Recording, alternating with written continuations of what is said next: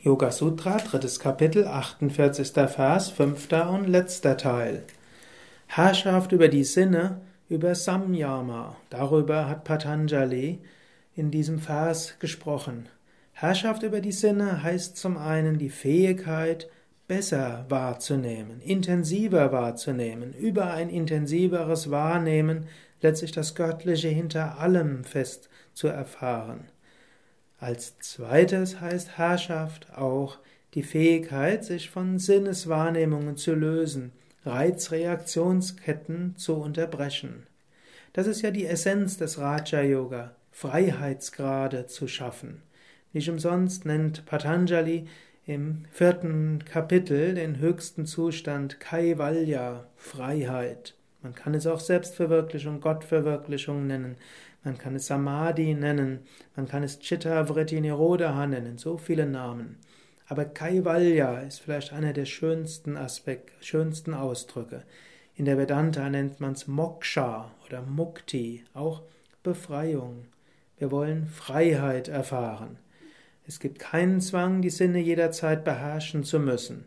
Es gibt keinen Zwang zu irgendetwas dort sondern es geht darum, wenn wir wollen, können wir die Sinneswahrnehmung intensivieren. Und über eine Intensivierung der Sinneswahrnehmung können wir sogar den Geist zur Ruhe bringen und Gott erfahren.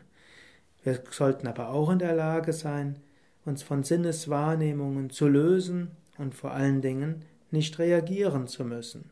Für den Alltag sind Reizreaktionsketten hilfreich. Wenn du über die Straße gehst und jemand, der rote Ampel nicht beachtet hat, mit Quietschen an dir vorbeikommt, ist es sehr gut, wenn du sehr schnell reflexartig wegspringst, ohne drüber nachzudenken.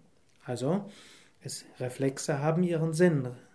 Aber hm, wenn du anschließend von der Straße weg bist, dann solltest du auch in der Lage sein, dich von diesem Moment auch wieder zu lösen und nicht über den Autofahrer zu schimpfen und über die Autofahrer im Allgemeinen und die Welt im Speziellen und wie schlimm alles geworden ist, sondern du bist aus dem Weg gesprungen, du bist deinen Sinnen dankbar, du wirst vielleicht noch ein bisschen Herzklopfen haben, du nimmst dieses wahr, dann nimmst du wieder mehr wahr, du nimmst das Göttliche hinter allem wahr, du atmest tief ein und aus und bist relativ zügig wieder in der Ruhe.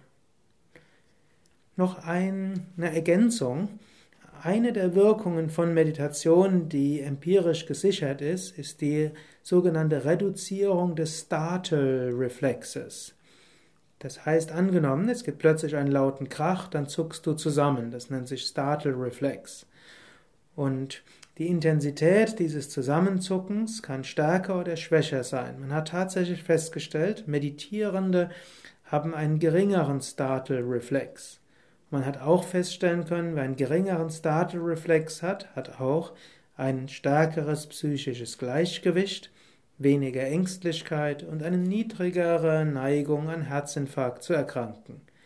So hilft dir also Meditation auch auf dieser Ebene zu einer etwas größeren Herrschaft über die Sinne und größerer körperlicher und geistiger Gesundheit.